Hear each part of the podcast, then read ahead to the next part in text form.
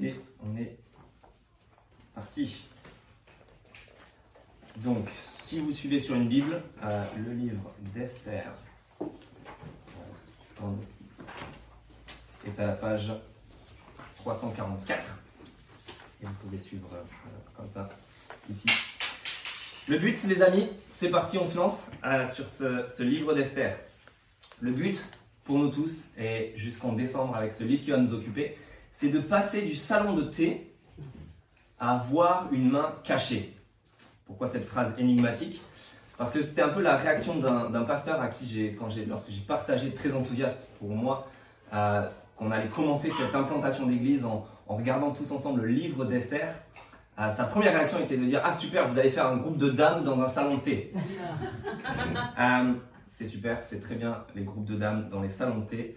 Proposez-le à ma femme, elle sera la première à foncer. Mais c'est vrai que c'est un petit peu la, conception qu'on peut avoir, même parmi les chrétiens, même dans la Bible, le livre d'Esther est en quelque sorte un, livre de seconde zone. Un livre délaissé, ignoré ou juste laissé euh, pour les groupes de dames qui euh, se feront plaisir à voir une, femme qui est devenue reine, et voilà, c'est super. Mais sinon, à part ça, on ne le connaît pas très bien. Et je pourrais vous poser la question, euh, même si vous êtes chrétien depuis des années, qu'est-ce que vous connaissez du livre d'Esther? Et peut-être vous pouvez entamer cette réflexion. Qu'est-ce que vous connaissez du livre d'Esther. Vous connaissez quoi? Une, femme qui s'appelle Esther, qui devient reine, dont Dieu se sert, euh, peut-être pour sauver son peuple. Ça, ça, serait déjà pas mal. Euh, mais souvent, ça s'arrête là. Mais il y a plus. Il y a plus. Et donc, ce que je vous propose, c'est qu'on passe du salon à découvrir une main cachée. Pourquoi? Parce que dans ce livre, en fait, plus on va le lire, plus on va le découvrir ensemble, plus on va y voir petit à petit, en fait, ce qu'il faut qu'on se représente en lisant ce livre, c'est qu'on commence à entrevoir une main qui est cachée. Une main qui est cachée, mais qu'on commence à discerner, à entrevoir. Une main cachée, et cette main, elle est même en train de jouer au dé. Cette main, elle est même en train de jouer au dé. Cette main, euh, je ne vous le cache pas, je vous le donne euh, entre mille, c'est celle de Dieu lui-même. Cette main cachée qui est en train de jouer au dé. On va voir pourquoi. Vous connaissez peut-être cette phrase d'Einstein qui disait que Dieu ne joue pas au dé. Alors c'était un autre contexte, hein, pas de la loi de la relativité, je ne vais pas du tout m'embarquer là-dedans. Mais ce que nous dit le livre d'Esther, c'est précisément pour un autre contexte. L'inverse. Le livre d'Esther est en train de nous dire Dieu adore jouer au dé. Dieu adore jouer au dé. Vous avez entendu ça dans la lecture que Will a fait tout à l'heure. En fait, il y a un ennemi, Aman, qui s'est engagé dans une partie de dé contre le peuple de Dieu, dans une partie contre le peuple de Dieu. Vous avez vu que tout ce livre euh, est, à la base de l'institution de la fête des, des Purim, et c'est d'après le mot, on a lu, qui était le mot pour, qui veut dire le sort, tout simplement, et, ça a donné lieu à cette fête. Le sort parce que, vous l'avez entendu tout à l'heure aussi, Aman, cet, cet, ennemi, avait projeté de détruire le peuple de Dieu et avait jeté le sort, le pour, euh, pour savoir à quelle date il allait le faire. Ça, c'est dans le chapitre 9 et dans le chapitre 3, c'est là qu'on voit qu'il fait cela. En fait, il, jette le sort avec des dés, et c'était une manière de consulter les divinités. Il a un projet funeste de détruire tout un peuple, les Juifs, peuple de Dieu, et il lance les dés, le sort, pour s'assurer de l'approbation des divinités. Alors il ne leur pose pas la question de s'il doit le faire ou pas, mais juste la question de la date. Il lance le sort pour savoir la date à laquelle il va réaliser son projet. Et en quelque sorte, il est en train de s'engager dans cette partie avec les divinités de son côté. Et Dieu, et ce qu'on va découvrir, c'est que si lui lance les dés, en quelque sorte, il y a la main cachée de Dieu derrière qui lance les dés aussi et qui dit Dieu est en train de dire à Man, tu veux jouer? On va jouer. Et on découvre un Dieu qui est en train de jouer. Et Aman s'engage dans une partie contre lui sans le savoir. Et en réalité, ça, ça, intervient au chapitre 3 du livre d'Esther. Et on va le voir. Ce qu'on découvre, c'est que si cette main cachée est en train de jouer au dé, s'engager dans cette partie, Dieu lui-même, en fait, il n'est pas juste en train de le faire en réaction. Il est en train de le faire déjà au chapitre 2. Dieu est en train de placer ses pions. Et on verra même qu'au chapitre 1, c'est lui qui est en train, en quelque sorte, d'initier la partie. Donc ce Dieu a même initié la partie dans le livre d'Esther. Il est en train de la gérer de bout en bout. Et il mène cette partie face à son ennemi Aman. Jusqu'à ce qu'on verra au chapitre 6 les, le fan club ennemi, la famille d'Aman, qui est l'ennemi du peuple, euh, qui font un aveu terrible et qui disent à, Aman si tu t'es engagé, je, vais, le lire pour nous, ne le, prenez pas, mais ils lui disent, lui, il expose point par point à sa femme Zeresh tout ce qui lui est arrivé et ses conseillers. Et sa femme Zeresh lui dit Si ce Mardoché devant lequel tu as entamé ta déchéance est un juif, traduisez dans l'île d'Esther, est un membre du peuple de ce Dieu qu'on est en train de découvrir, alors tu ne pourras rien faire contre lui. Tu ne pourras que perdre la partie contre lui. Contre lui, Mardoché dans le livre, mais en fait, derrière, c'est contre Dieu lui-même. Tu ne pourras que perdre la partie contre lui. Voilà ce qu'on va voir dans ce livre. Et ce que je vous invite à découvrir, c'est cette main cachée de Dieu qui est dans une partie D. Et plus précisément, et ça va nous occuper dans notre, notre survol, on va découvrir tout au long de ce livre deux caractéristiques de cette main et deux actions qu'elle est en train d'entreprendre. Les deux caractéristiques, c'est que c'est une main qui est cachée, et l'autre caractéristique, c'est que c'est une main qui est renversante. Et les deux actions qu'elle est en train d'entreprendre, c'est le salut de son peuple, et la deuxième action, c'est euh, de révéler sa propre gloire. Cette main, elle est cachée, elle est renversante, et elle sauve son peuple, et elle révèle sa propre gloire. Et si vous voulez le retenir avec un geste, euh, voilà un geste qui vous permet de le retenir peut-être. Vous voyez cette main Cette main est là, et vous voyez ce geste Voilà. Vous ne dites pas de parole, mais tout ce, tout ce geste résume le livre d'Esther. Pourquoi? Parce que ce qu'on aperçoit, c'est la main même cachée de Dieu qui est en train d'agir. Et cette main, elle est renversante, on va le voir, on va en parler. Elle est en train d'établir un, complet renversement dans tout le livre. Et donc ce geste permet de tout retenir. Et les deux choses qui en résultent, c'est le salut d'un peuple et la révélation de la gloire de Dieu. Voilà ce que je vous propose de faire lors de ce survol et tout au long de ce livre, c'est reconnaître cette main cachée et renversante afin de pouvoir participer à son salut et à sa gloire reconnaître cette main cachée et renversante, participer à son salut et à sa gloire. On commence avec la première caractéristique de cette main, elle est cachée. Pourquoi? Ben Parce que tout le livre d'Esther nous révèle un Dieu qui est caché. Un Dieu caché. En fait, le livre d'Esther est l'unique livre dans toute la Bible où il n'est pas mention, fait mention une seule fois de Dieu lui-même. Vous lisez tout le livre d'Esther, aucune mention de Dieu. Jamais nommé, jamais cité. Pas une seule fois. C'est le seul euh, livre dans, dans, dans la Bible. Et même, c'est pas seulement euh, Dieu, mais même toute activité religieuse ou qui s'en réfère à Dieu. En fait, on va voir au chapitre 4, quand on va arriver, euh, Mardoché, Esther et tout le peuple s'engage dans un jeûne. Et tout au long de la Bible, le jeûne est associé à la prière, le fait de se couvrir d'un sac, de crier à Dieu, etc. Et tout au long de ce chapitre, on voit que se couvre d'un sac, qu'il jeûne pendant trois jours, etc. Mais jamais il est fait mention une seule fois de la prière. Toute mention d'une activité envers Dieu ou d'une activité religieuse n'est pas fait mention. Dieu semble caché. Et vous lisez le livre d'Esther, contrairement à d'autres livres dans la Bible, aucune œuvre surnaturelle, aucun miracle, aucun, aucun, aucune chose telle lors de l'Exode. En fait, le nom même d'Esther, qui a donné le nom du livre, pourrait signifier même caché. Dieu semble caché dans ce livre. Et les amis, c'est une magnifique nouvelle pour nous, pense, de nous pencher sur ce livre. Pourquoi? Parce que Dieu sait qu'on est dans la même situation, qu'on soit croyant ou non. Dieu nous semble tellement, parfois tellement caché, parfois tellement loin, parfois tellement absent. Où est-il quand on a besoin de lui? Qu'est-ce qu'il est en train de faire? Pourquoi est-ce qu'il ne semble pas intervenir de manière plus spectaculaire, plus visible? Pas de miracle, pas d'œuvre incroyable, pas de révélation directe. Où est ce Dieu? Ce livre d'Esther est pour nous, parce que ce Dieu semble caché. Et c'est ça que l'on va découvrir. Mais c'est ce qui est magnifique, c'est pas seulement Dieu qui semble caché dans ce livre, c'est que son peuple euh, semble caché aussi. On a, parlé de ce prénom d'Esther qui semble jouer sur cette signification, elle est cachée. Euh, mais il n'y a pas seulement la signification de son prénom. Alors là, je vais vous demander de venir avec moi dans le chapitre 2. Donc je pense que si vous utilisez les livrets, c'est le deuxième texte que vous aurez. Ça ne suit pas toujours les chapitres, mais euh, là, ça, tombe bien pour le coup.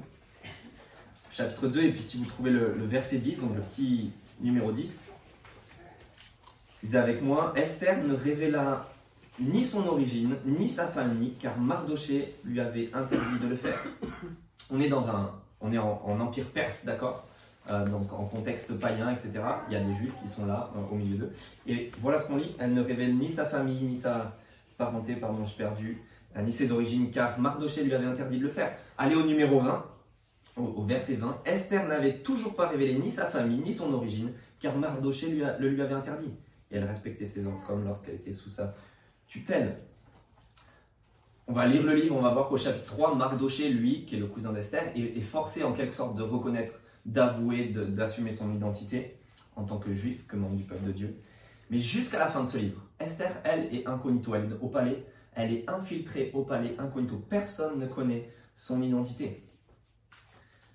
Alors tout le monde y va de son avis quand on étudie un petit peu le livre d'Esther, les, commentateurs, les spécialistes, il y en a qui vont dire c'est pas une bonne chose, d'autres vont dire c'est une très bonne chose. Certains vont jusqu'à dire en fait c'est de la sagesse. Il avait une sorte de sagesse un petit peu particulière, peut-être surnaturelle à ce moment-là, pour Mardoché, de, de, ne pas révéler ses origines, de ne pas avouer qu'il faisait partie du peuple de Dieu. Et c'est ça qui va servir par la suite. Euh, je ne pense pas, euh, personnellement, et vous pourrez vous faire votre propre avis sur la question, mais l'intérêt pour nous, ça va être de découvrir qu'est-ce que l'auteur semble vouloir nous dire, celui qui écrit ce livre, inspiré par Dieu. Et il nous présente jusqu'au chapitre 3, en tout cas, Esther et Mardoché comme, les représentants du peuple de Dieu, comme, un peuple, comme des gens, et comme un peuple, du coup, qui est caché au milieu de d'autres nations. Il est juste caché, il est là au milieu, il ne veut pas faire euh, de vagues. En fait, le peuple de Dieu a été exilé en Babylonie, suite à leur désobéissance à Dieu, etc. Ils ont été exilés loin de leur pays, en Babylonie. L'Empire perse a pris le dessus. Et là, ça fait un moment qu'ils sont là, qu'ils sont installés. Et ils ne veulent pas faire... Ils sont noyés dans la masse. Pas de vagues, pas de bruit. Et même si on peut s'en sortir, survivre euh, avec nos origines, si même on peut peut-être tirer notre épingle du jeu, on ne va pas s'en priver. Si vous êtes toujours dans ce chapitre 2, euh, vous regardez le verset 10 qu'on a lu tout à l'heure et le verset 11. Mardoché interdit à Esther, verset 10, de révéler ses origines. Et chaque jour, Mardoché se promenait devant la cour du harem pour s'assurer du bien-être d'Esther et de la façon dont on l'a traitée. C'est un contexte très difficile. Il essaie de voir et on essaie de survivre. On ne dit rien. On ne dit pas qui on est. On essaie de survivre et de s'en sortir. Et puis, euh, au, verset, au verset 9 et 17, on apprend qu'Esther, en fait, dans un concours de beauté, est en train de tirer son épingle du jeu. Elle avait la faveur et elle gagne la sympathie des autres. On essaie de même se faire bien voir. Elle gagne la sympathie des, organisateurs, elle gagne la sympathie de tout le monde et la faveur de tout le monde, et même jusqu'à le roi lui-même. Euh, Mardoché, lui, est dans une bonne situation. Si vous regardez le verset 20 maintenant, lui et verset 21, euh, on apprend que Mardoché, donc il n'a rien révélé, et lui, il est assis à la porte du roi. Ça veut dire qu'il était employé dans le palais, en train de gérer l'administration du roi. Et il apprend par sa position un, complot qui a lieu contre le roi, ça c'est la fin du chapitre 2, et il le révèle. Et donc, Mardoché est peut-être en train de se dire Oh, ça c'est l'occasion rêvée. Je vais peut-être me faire avoir une, promotion, pardon, le verbe m'échappe, mais avoir une promotion. Euh, et on va, on va monter les échelons, on va monter en grade. On peut tirer son épingle du jeu, Esther, disons rien. Et voilà. Et ça, c'est notre situation à nous aussi. Euh, sans, sans vouloir juger quiconque, mais moi je me suis retrouvé dans cette situation. Et je suis sûr que c'est bien souvent notre cas, même si on est chrétien, même si on est membre du peuple de Dieu bien trop souvent. On est dans cette situation-là. Quand est-ce que la dernière fois que tu as hésité à dire que tu étais chrétien euh, aux gens de ton entourage, au boulot, euh, à la fac, euh, envers les gens qui, ont une discussion, etc. Et toi, tu veux pas faire de vagues, tu veux pas faire de bruit, tu veux pas te faire voir d'un œil différent. Quand, quand est la dernière fois qu'on a peut-être été jusqu'à nous compromettre dans quelque chose que l'on a fait, dans notre attitude pour ne pas se faire remarquer et repérer des gens qui nous entourent et pour passer inaperçu. Les amis, ce livre d'Esther est pour nous, parce que Dieu semble cacher, son peuple semble le cacher, et bien souvent c'est notre cas aussi. Et pourtant, et pourtant, son action à Dieu et sa présence est décelable partout tout au long de ce livre. J'ai dit, Dieu semble cacher, et c'est ça qu'on va essayer de voir, c'est reconnaître cette main cachée. Parce qu'en quelque sorte, il y a son empreinte digitale à tous les coins de rue d'empreinte digitale invisible à l'œil nu. Et en fait, si on s'y penche un peu, si on s'arrête avec quelques techniques, en, essayant de, regarder plus précisément, on commence à, déceler la présence de cette main, l'empreinte digitale qui est là. Sans le citer, euh, c'est l'affirmation que, fait Mardoché, euh, peut-être une des phrases les plus connues du livre d'Esther au chapitre 4, euh, verset, je l'ai noté ici, verset 14.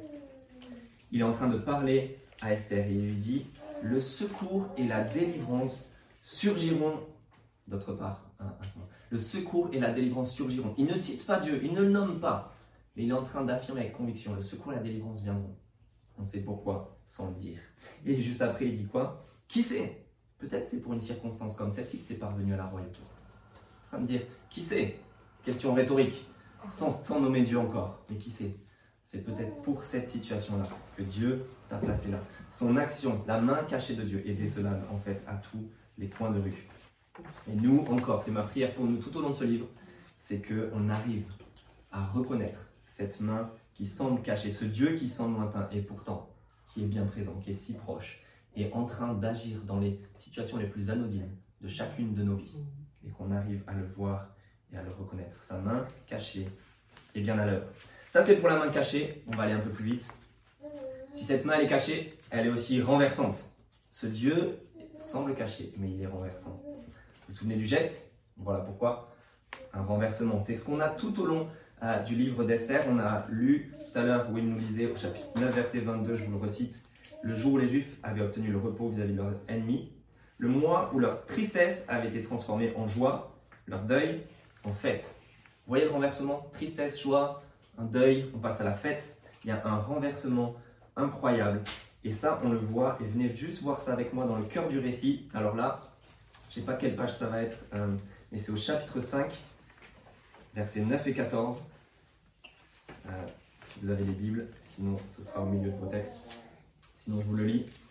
On a ce Haman, cet ennemi, qui arrive, euh, qui arrive et qui, rencontre Mardoché. Je lis, il, arrive à se contenir parce qu'il est énervé. Et il envoya chercher ses amis et sa femme Zeresh. Il leur expose point par point la valeur de ses richesses, le grand nombre de ses fils, toute l'importance, tout le pouvoir que le roi lui avait accordé en le plaçant au-dessus de tous les princes, tous ses propres serviteurs.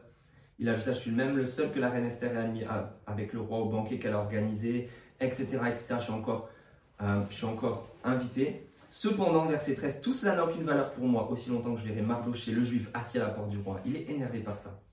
Écoutez, sa femme Zeresh et tous ses amis lui suggérèrent alors fais préparer une potence de 25 mètres de haut et demain matin demande au roi qu'on y pende Mardoché. Tu peux ensuite accompagner dans la joie le roi au banquet.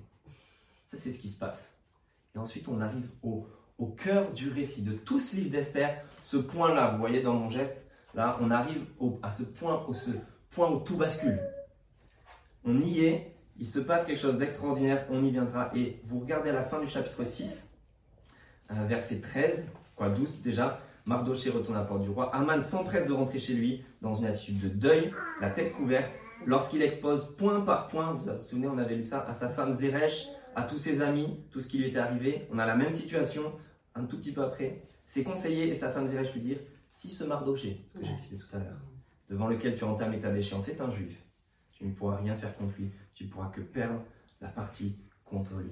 On est dans un aveu. Au début, les amis, la femme, etc., suggèrent une stratégie parce que Aman est élevé, il est bien vu, il y a juste un petit, un petit point qui le gêne, etc. Fais ça.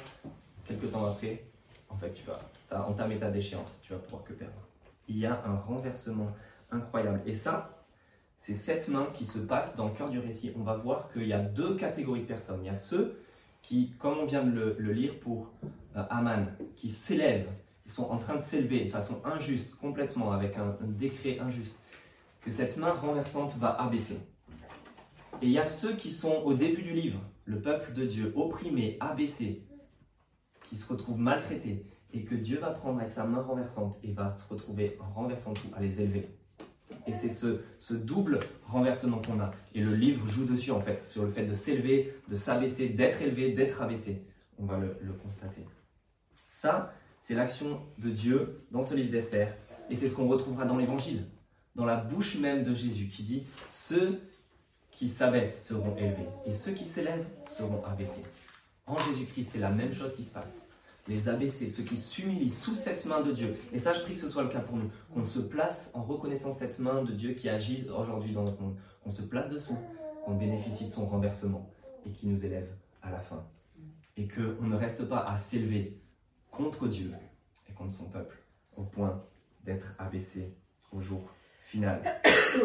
Et ça, c'est ce qu'on va voir, et ce qu'on va voir avec nos deux dernières choses qui restent. Donc cette main, elle est cachée, elle est renversante, parce qu'elle accomplit deux choses le salut d'un peuple et elle révèle sa propre gloire. Le salut d'un peuple, tout d'abord, ça c'est la chose la plus évidente. Vous lisez le livre d'Esther. D'ailleurs, je vous invite, à, si vous récupérez le livret chez vous, ou même euh, avec une Bible, euh, maintenant qu'on aura fait un, rapide survol, prenez le temps peut-être de lire Esther d'une traite et de voir ces, quelques points, euh, si vous en avez l'occasion. Mais ça, c'est ce qu'on voit. Donc, quand vous lisez le livre d'Esther, le plus évident, c'est ce salut qui se passe c'est ce salut qui a lieu. Au chapitre 3, on apprend qu'il y a un décret mortifère de la part d'Aman qui est en train de décréter la perte de tout un peuple, qui écrit partout pour qu'en un seul jour, c'est le jour qu'il a choisi en jetant les dés, vous vous souvenez, en un seul jour qu'on détruise, qu'on extermine ce peuple. Ça, c'est ce qu'il y a. Et le peuple de Dieu est, anéanti, il est en train de, pleurer. On apprend à la fin de ce chapitre que la ville de Suse, pour entendre le peuple de Dieu qui était dans cette ville, était plongé dans la consternation, alors qu'Aman et le roi sont en train de, boire tranquillement et de s'enivrer au palais. Un peuple qui est dans le deuil, un décret, l'épée au-dessus de leur tête, ils sont, euh, ils sont juste en sursis, un décret mortifère, ils vont être exterminés. Et on apprend à la fin du livre, chapitre 8, un autre décret qui ressemble point par point au premier du chapitre 3, mais qui le contre en tout point. Mais c'est un décret cette fois salvateur. C'est un décret qui va permettre le salut de ce peuple, de les sauver. Et à la fin, et vous avez lu, on apprend que du coup, il faut faire des, faut faire une joie incroyable. Il y a des banquets, des fêtes, même sur deux jours, et on prend même la résolution de le faire chaque jour, de, euh, pardon, chaque année, dans ces mêmes deux jours. On va fêter ça, et c'est encore une fête qui existe chez les Juifs il y a un décret mortifère, chapitre 3, un décret salvateur au chapitre 8. Le grand renversement a lieu et donc Dieu produit ce salut. Mais il y a plus, on lit ça, on le voit, mais il y a plus que ce simple renversement de situation. En fait, ce qu'on va lire et ce qu'on va apprendre tout au long de ce livre, ce que j'espère qu'on va voir tous ensemble, c'est qu'on a en quelque sorte une nouvelle délivrance de la part de Dieu qui ressemble à l'Exode.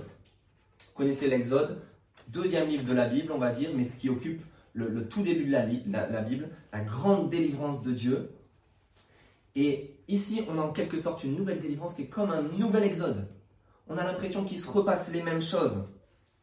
Et en fait, c'est très ironique, on verra quand on viendra à ce chapitre 3, le jour où Aman lance les dés. Il est en train de s'engager dans cette partie contre Dieu. Vous vous souvenez, il y a la main invisible de Dieu qu'il faut qu'on voit en fait.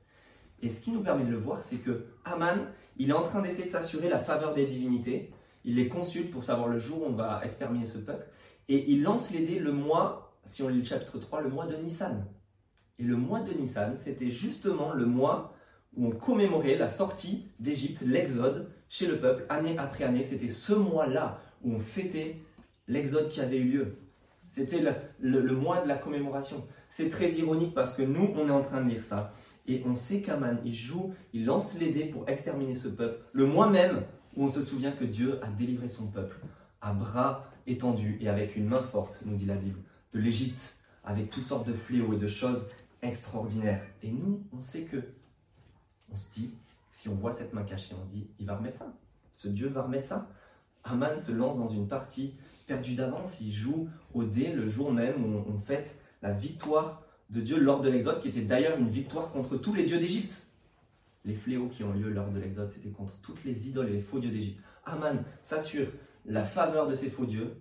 On sait qu'il a, il a déjà perdu. On sait que ce Dieu va remettre ça. C'est un peu comme euh, j'ai regardé euh, quelques temps des, vidéos de sorte de, de prank, vous savez, où il y a des, célébrités, des gens ultra compétents qui se déguisent et qui se font passer pour une autre personne euh, dans leur champ de compétences. Donc, par exemple, j'avais regardé la vidéo de un des meilleurs en, en, trottinette freestyle euh, je pense que c'était peut-être le champion de France, pas du monde, et qui se déguise en personne âgée, qui va dans un skatepark et qui va, euh, qui va un petit peu faire le, pénible auprès de plein de jeunes qui sont en train de jouer là. Et puis petit à petit, au fil de la vidéo, en fait, il veut, il réclame une trottinette, etc. Et puis d'un coup, il les surprend tous, il, lance juste un salto et tout le monde est là, mais qu'est-ce qui se passe? Et la dernière date que j'ai regardée, plus drôle encore, c'est un, un, bodybuilder qui se déguise en personne âgée, qui fait juste comme si c'était un homme de ménage dans les salles. Vous avez vu ça peut-être? C'est hyper drôle. Euh, vous avez les mecs baraqués comme ça, etc. Et ce mec qui fait le ménage, qui veut déplacer l'alter super lourd que tout le monde n'arrive pas à porter et qui va, tout le monde rigole, on sait qu'il va pas arriver. Et en fait, s'il la déplace, genre normal, et il fait genre qu'il passe juste le ménage. C'est très drôle. Pourquoi? Parce que nous, en tant que, que, lecteur ou en tant que spectateur, on est amusé, on sait très bien qui est la personne déguisée. C'est la même chose quand on est au chapitre 3. Saman lance les lui, il sait pas.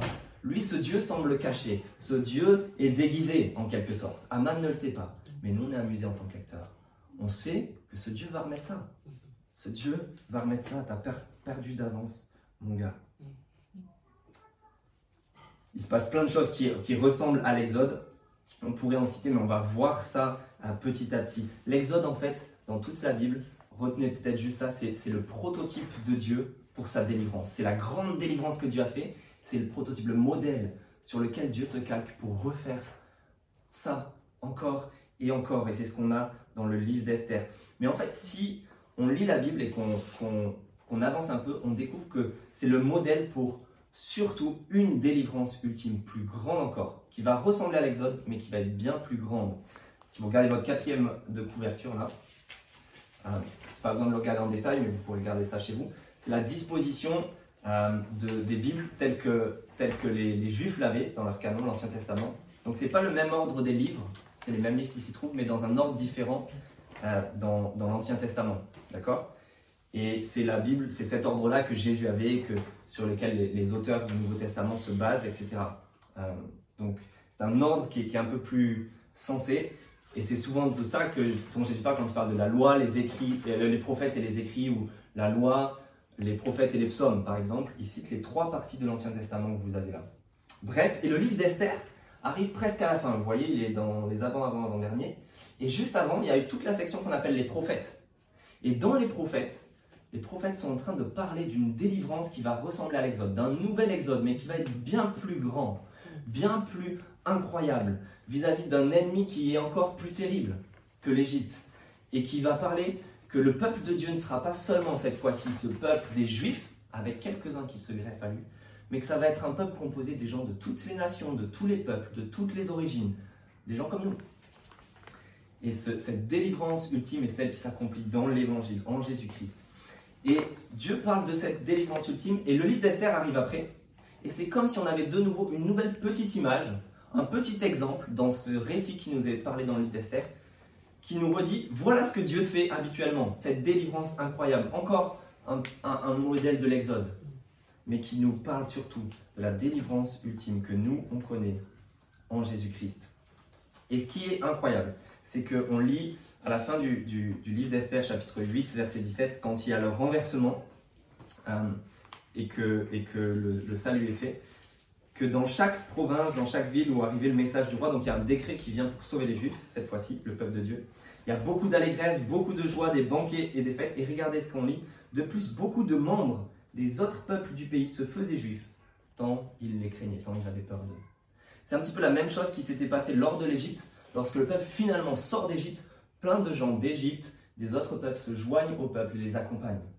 C'est encore, c'est encore c'est encore quelques-uns, c'est encore, c'est pas des grandes masses, mais beaucoup se joignent au peuple de Dieu. Et c'est ce qui se passe à nouveau dans le livre d'Esther. Et c'est ce qui se passe justement encore plus dans le nouvel exode ultime, dans la délivrance qui est encore plus grande, quand Dieu dit, cette fois-ci, il y aura vraiment des gens de tous les peuples, de toutes les nations, des gens très différents, qui vont se joindre au peuple de Dieu. Cette délivrance va être tellement renversante tellement extraordinaire que tous les membres des peuples voudront se faire, euh, se faire membres du peuple de Dieu.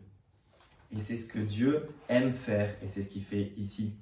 Et c'est pour ça que nous avons euh, dans cette église, et si vous regardez le flyer, si vous vous souvenez du week-end de vision, euh, cela que, l'on exprime dans nos deux raisons, d'accord? On a une vision, ça on croit que c'est le grand projet de Dieu, cette délivrance ultime, c'est vivre cette réconciliation avec Dieu pour des hommes et des femmes on dit qu'on a deux raisons. La deuxième est le salut des croyants.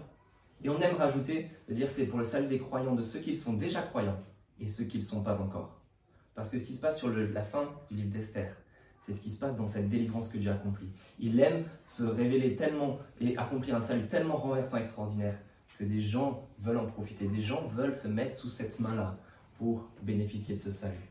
Et c'est pour ça que dans cette église, ma prière, c'est que ce soit jusqu'en décembre, on profite. Si s'il y avait quelqu'un, n'importe qui, qui se joint à nous, que, que vous soyez ce matin, qui, qui était un de ces pas encore croyants, croyants pas encore, ce serait déjà un grand bravo de lui dire d'être là et de, découvrir, d'être assez curieux pour découvrir c'est quoi, c'est quoi ces chrétiens, c'est quoi le Dieu dans lequel ils croient, mais de prier qu'au travers de ce livre d'Esther, ça donne envie à chacun de se placer sous cette main, de se faire membre du peuple de Dieu, parce que ce Dieu est caché, mais il est renversant, il est extraordinaire. C'est pour ça que dans cette implantation, on a beau être là, ici, on va vouloir être dans un quartier de Bordeaux et se faire connaître. On va vouloir euh, que d'autres, et pas seulement nous, connaissent ce Dieu renversant, connaissent ce salut renversant, cette délivrance extraordinaire. Souvenez-vous, on a dit on est une famille en mission. Et j'aimerais lancer cette implantation de cette manière. On est une famille en mission. Si on est bien entre nous, et on va vouloir profiter des temps entre nous, se sentir bien entre nous, on ne veut pas rester que entre nous. On veut être une famille qui s'élargit, une famille qui s'agrandit. On veut que d'autres aient envie de connaître ce Dieu qui accomplit un salut tellement renversant et ne reste pas dans la partie perdue d'avance. C'est pour ça qu'on va prier pour nous tout à l'heure, mais aussi d'autres que l'on peut connaître, des amis qu'on a, etc. Et c'est pour ça aussi que je nous encourage chacun à déjà se considérer, maintenant qu'on s'installe sur Bordeaux, qu'on est présent, à ne pas nous cacher en quelque sorte comme Mardoché et Esther au début du livre, mais à assumer notre appartenance en tant que membre du peuple de Dieu. Et, juste de, faire connaître de manière très naturelle ce, salut qu'on connaît, cette délivrance incroyable qu'on connaît, que d'autres puissent la découvrir. Si Esther et Mardoché se sont cachés au début du livre, ils sont en pleine lumière à la fin. Et en fait, ils ont même été les instruments dans la main cachée de Dieu pour accomplir son salut. Les amis, nous sommes, vous êtes, vous et moi, nous sommes les instruments maintenant de Dieu dans cette main cachée et renversante à Bordeaux. Nous sommes ces instruments dans sa main cachée et renversante à Bordeaux pour accomplir un salut, une délivrance, pour le bien de nombreuses personnes dans cette main. Mais aussi, et dernière chose, euh, accomplit, cette main accomplit un salut, une délivrance, elle accomplit aussi la révélation de la gloire de Dieu en quelque sorte. Souvent on s'en arrête là, euh, on lit le livre d'Esther, super, le peuple devait exterminer, il est sauvé. Euh, c'est magnifique. Sauf que le décret qui les menace de mort arrive qu'au chapitre 3. Et c'est au chapitre 8 et, 9, début, que le, peuple est sauvé. Et sauf qu'il y a 10 chapitres dans les d'Esther, il y a chapitre 1 et 2 au début. Pourquoi? En fait, ce qu'on va voir, c'est que seule cette main n'est pas absente, ni dans les chapitres 1 et 2, ni chapitre 10. Dieu place ses pions, chapitre 2, il est en train de mener d'initier la partie chapitre 1, et puis il se passe encore quelque chose à la fin du chapitre 9 et 10. Pourquoi? Mais parce que comme lors justement de ce premier exode dont on avait parlé, vous savez, lors de la sortie d'Égypte, le but de Dieu, si vous lisez l'exode, c'est de faire connaître son nom aux Égyptiens, à son peuple et à toutes les nations qui entendraient parler de cet acte extraordinaire que Dieu vient, de faire. En fait, c'est de se révéler. Dieu fait exprès de se révéler à la vue de tous. C'est que cette main cachée devienne bien visible, que tout le monde connaisse ce Dieu. Et c'est exactement ce qui se passe dans le livre d'Esther, même si parfois on peut passer à côté. Si vous lisez le premier chapitre, euh, on verra ça, là, ce sera la semaine prochaine, mais au, le premier texte, au chapitre 4, on apprend que le roi Assuérus, qui est le roi Xerxès, euh, qui, mène l'empire perse à ce moment, il est en train de mener un, festin incroyable, des banquets incroyables, sûrement pour une campagne contre la Grèce qu'il prépare. Il veut recruter tout le monde euh, pour une campagne contre la Grèce, dont il est peut-être question dans le film 300 si vous avez vu ça. Bref, entre parenthèses, moi je ne l'ai pas vu, mais je sais que ça, ça en parle. Et je lis verset 4, chapitre 1, verset 4. Ce roi, Assuérus, Xerxès, il étale la glorieuse richesse de son royaume et l'éclatante splendeur de sa grandeur. Il étale son, la glorieuse richesse de son royaume et l'éclatante splendeur de sa grandeur. Voilà comment on commence. Un roi qui est l'empire le plus, le plus incroyable à cette époque-là, qui fait un festin pour tous les peuples et qui étale, qui étale sa gloire et sa splendeur. Regardez. Et puis vous regardez tout à la fin du livre, au chapitre 10, euh, on a trois versets, et on a en fait un écho, vous vous souvenez qu'il y a un grand renversement, tout le livre se répond, et on apprend que le roi Assuérus, soumis à la corvée aussi bien la partie continentale du pays que les îles, tout ce qu'il a accompli par sa puissance et sa force, ainsi que les détails sur le rôle important, regardez qu'il a accordé à Mardoché, donc ce membre du peuple de Dieu. Cela est décrit dans les annales des rois des Mèdes et des Perses. C'est même inscrit dans l'annale de cet empire-là. En effet, le juif Mardoché était l'adjoint du roi Assuérus. Il jouait un rôle important pour les juifs, des membres du peuple de Dieu, et était très apprécié de ses nombreux frères. Il recherchait le bonheur de son peuple et contribua par ses paroles au bien-être de toute sa lignée. Vous voyez, on démarre avec un roi païen qui étale sa, gloire et sa, sa, splendeur, et on finit avec Dieu qui a élevé un homme, Mardoché, à une position importante et qui s'est révélé, qui a renversé toute chose et qui se révèle maintenant comme le Dieu et pour se faire connaître à tous les peuples, aux Perses et à tous les autres. Voilà pourquoi on a le salut au milieu de ce livre, mais ce qui encadre, c'est la gloire de Dieu qui est révélée. Cette main cachée qui fait connaître sa gloire. C'est pour ça que dans nos visions, notre vision, pardon, nos deux raisons sont exactement celles-là. Hein, on, on, va vivre cette implantation, suivre le projet de Dieu. Pourquoi? Pour l'honneur du Dieu glorieux. C'est ça le but. Et comme la deuxième face d'une même pièce, pour le salut des croyants, déjà et pas encore. On veut que ce Dieu soit connu, se fasse connaître. Et on veut que beaucoup de gens parviennent à la foi en lui et en Jésus-Christ et soient sauvés. Voilà ce qui nous occupe et voilà ce que Dieu fait. Et pour finir, euh, on va juste finir en... Vous avez peut-être été surpris de vous dire, ouais, dans ce chapitre 10, on finit le livre, mais en fait, Dieu s'est fait connaître comment en, en mettant, en plaçant un homme Mardoché là, au pouvoir. Ok, est-ce que Dieu est véritablement connu ou c'est juste qu'il y a un homme qui se retrouve euh, bien élevé? En fait, ce qu'on apprend, c'est que Dieu fait ça, il se révèle en utilisant un homme, et même dans ce livre, c'est un homme et une femme. Esther et Mardoché, les deux jouent un rôle important. On aura tous un, rôle important à jouer, les amis, dans ce projet, dans cette implantation. Mais ce que Dieu fait, comme toujours, c'est qu'il se sert d'un homme, d'être humain. Un homme comme toujours, Mardoché. Ici, il, il, nous rappelle ce qui se passe dans, si vous avez lu le premier livre de la Bible, la Genèse, ça se finit avec un homme, Joseph, qui est amené comme le second aussi de tout l'Empire à ce moment, et que Dieu permet un salut pour toute la terre en l'utilisant. Mais en réalité, dans le livre d'Esther, et on verra ça en, en petit à petit, c'est qu'il y a l'histoire de deux lignées. Il y a une guerre entre deux lignées. On a parlé de ces deux hommes importants que sont Mardoché, membre du peuple de Dieu, et Aman. Lui, c'est l'ennemi. D'accord? Et on va finir avec ces deux lignées juste là. Mardoché, le livre nous spécifie bien, bien précisément qu'il est de la lignée du roi Saül, qui était un grand roi, le premier roi en Israël. D'accord Il est de cette lignée-là. Tandis que Aman, lui, est la lignée du roi Agag, le roi des Amalécites. Et on apprend en 1 Samuel 15, on ne va pas le prendre, que Saül a été opposé à Agag. Il y avait déjà une guerre entre ces deux lignées. Et là, Aman et Mardoché, dans le livre d'Esther, sont de nouveau. C'est les descendants, ils sont de nouveau. Il y a une guerre qui les oppose. Et Agag, c'était le roi des Amalécites. En fait, ça renvoie encore, quand il y a la guerre avec Saül, on nous renvoie, quand on lit 1 Samuel 15, à l'Exode, de nouveau. Parce que les Amalécites, ce peuple, était celui qui s'était opposé au peuple de Dieu une fois sorti d'Égypte. C'était un peu le, c'est le peuple ennemi typique qui a vu Dieu a opéré sa délivrance, le peuple est sorti et c'est le peuple, les Amalécites, qui veulent être rebelles, endurcis. Bien que Dieu se soit révélé, on va s'opposer à lui. Et qui fait la guerre au peuple qui a été délivré d'Égypte. On pourrait remonter la lignée, les amis, si on suivait la Bible, en remontant les, les, ancêtres des Amalécites qui sont Ésaü, tandis que les ancêtres des Israélites, c'est Israël qui, s'appelle Jacob. Deux frères jumeaux, Ésaü et Jacob, qui se battent déjà dans le ventre de, leur mère quand elle est enceinte, dont un attrape le talon de l'autre. On remonterait encore comme ça et on a toujours deux lignées dans le tout début de la, Bible, jusqu'à ce qu'on arrive à, ça nous renvoie à une guerre qui a commencé au tout début. Et je vous lis pour vous, sauf si vous avez une Bible, vous pouvez prendre Genèse 3, chapitre 3, verset 15. Je nous lis juste ça euh, pour terminer. On apprend au tout début, lorsque les premiers hommes et femmes euh, ont, ont péché, sont rebellés contre Dieu, qu'une malédiction vient nous frapper tous. Mais voici ce que Dieu dit au serpent qui représente ici l'ennemi, Satan lui-même, qu'on ne voit pas. Voici ce qu'il lui dit. Dieu lui dit, je mettrai l'hostilité entre toi et la femme, entre ta descendance et sa descendance. Celle-ci, donc la descendance de la femme, va venir t'écraser la tête, et toi, tu lui blesseras le talon. Les amis, depuis le début de la Bible, on sait qu'il y a une descendance, une lignée qui doit venir opérer un salut renversant, nous sauver tous de la malédiction sous laquelle on est depuis le début, qui n'était pas dans le plan de Dieu, sous laquelle nous sommes tous. Et cette attente se réalise dans la venue d'un roi divin et parfait, dans le Messie, celui qui est Jésus-Christ dans la Bible.